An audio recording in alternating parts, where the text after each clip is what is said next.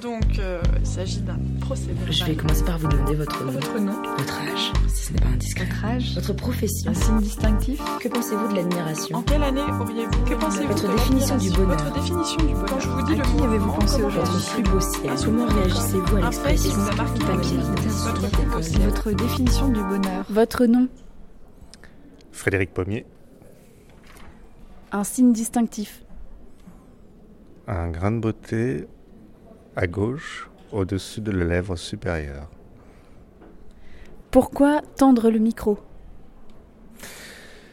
Pour entendre le monde, pour entendre les autres et pour se nourrir de ce que les autres ont à nous apprendre ou à nous raconter.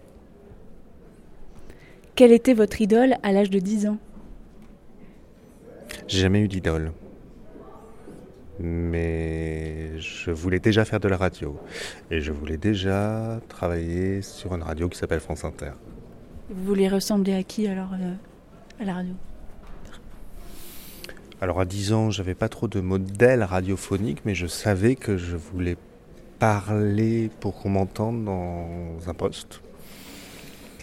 Et par la suite, mes modèles radiophoniques, si tant est qu'on puisse parler de modèles, j'ai pas vraiment de modèles, c'est plutôt un, mélange euh, de personnes que j'ai aimé entendre. Mais ce sont pas pour autant des modèles. Moi, j'ai aimé entendre euh, Pierre Bouteiller, j'ai aimé écouter Daniel Mermet, j'ai adoré écouter Chris, Pascal Clark, Yvan Levaille, Jérôme Garcin. Et ce ne sont pas des modèles, mais ce sont des voix qui m'ont beaucoup nourri. Un fantôme radiophonique qui vous hante Je ne suis hanté par aucun fantôme, qu'il soit radiophonique ou autre. Un rire qui vous a marqué Celui de Chris. Celui de Chris. Et Chris, je la connais pas du tout. On s'est croisés simplement. Elle n'a jamais su qui j'étais.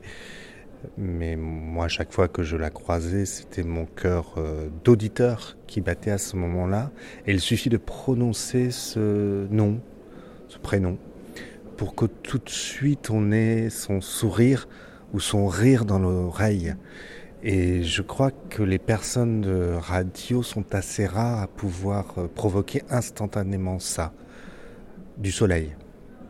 Et je prononce ce mot, ce prénom, ce nom, Chris, et j'ai son soleil dans l'oreille tout de suite. Étiez-vous bon en maths? Non.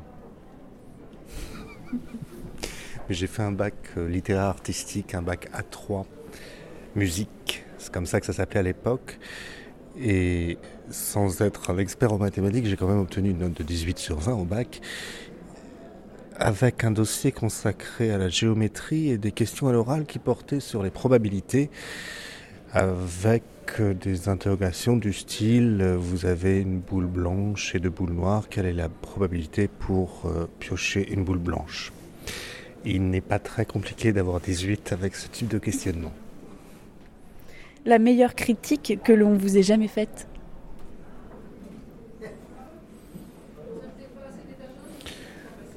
Tu es de ma famille. Pourquoi?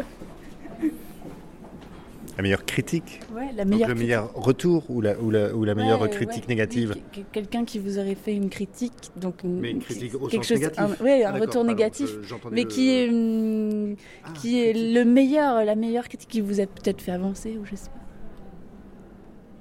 pas. Euh, rien ne me vient. La meilleure critique qui ait pu me faire avancer. Non, j'ai rien qui me. Je suis désolé. hein. J'en j'en reçois hein, des critiques, mais elles sont euh, la plupart du temps totalement excessives ou, ou déplacées, donc elles n'ont rien de constructif. Quand je dis j'en reçois, c'est par les réseaux sociaux. Après, je pourrais avoir eu à entendre des critiques de certains de mes pairs. euh, aucun, aucune ne me vient à l'esprit. C'est pas très intéressant comme réponse. hein. Euh, si, ça l'est. Un coucher de soleil qui vous a ébahi. À Rome. À Rome, sur le. sur le mont, devant les vestiges. C'était un moment merveilleux. Je ne savais pas avant d'y aller ce que signifiait la Rome antique, qu'on peint tant de peintres euh, romantiques du 19e. Je crois que c'était des inventions pures et j'ai découvert très tard, enfin c'est-à-dire il y a deux ans simplement, ce qu'était cette ville et c'est l'une des rares villes où je me suis dit tiens, là tu pourrais vivre. Je trouvais ça merveilleux et je me rappelle de ce coucher de soleil là, sur les vestiges. Votre solution face à la vague populiste Je n'en ai pas. Un coup de foudre radiophonique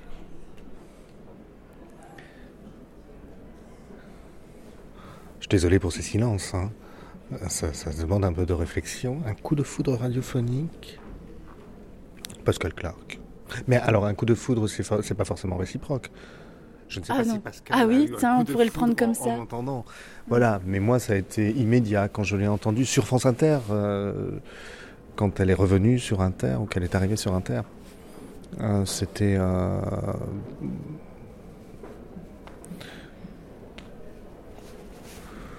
Oui, pour moi, ça, ça pouvait tenir du coup de foudre en me disant j'ai envie de. J'ai envie de passer ma journée avec cette voix. Et dernière question, votre point de vue sur l'amour Sur Sur l'amour. Sur l'amour. Est-ce qu'on peut avoir un point de vue singulier sur l'amour? Est-ce qu'on peut avoir un point de vue sur l'amour? Je suis pas sûr. Peut-être que l'amour, c'est une forme de bien-être, de sérénité, de de mélange de passion et de camaraderie. Peut-être que ce serait ça, un savant mélange qui tend parfois vers la camaraderie et parfois vers euh, la passion dévorante. Peut-être que c'est ça. Je pense qu'il y a plein de formes d'amour. Il y a plein d'histoires d'amitié qui ressemblent à des histoires d'amour ou qui sont plus fortes que certaines histoires d'amour. Il y a plein d'histoires euh, d'amour euh, hors des relations charnelles. On peut avoir une histoire d'amour avec euh, sa grand-mère, on peut avoir une histoire d'amour avec euh, son enfant. C'est de l'amour aussi, l'amour que les parents portent à leurs enfants. Merci beaucoup.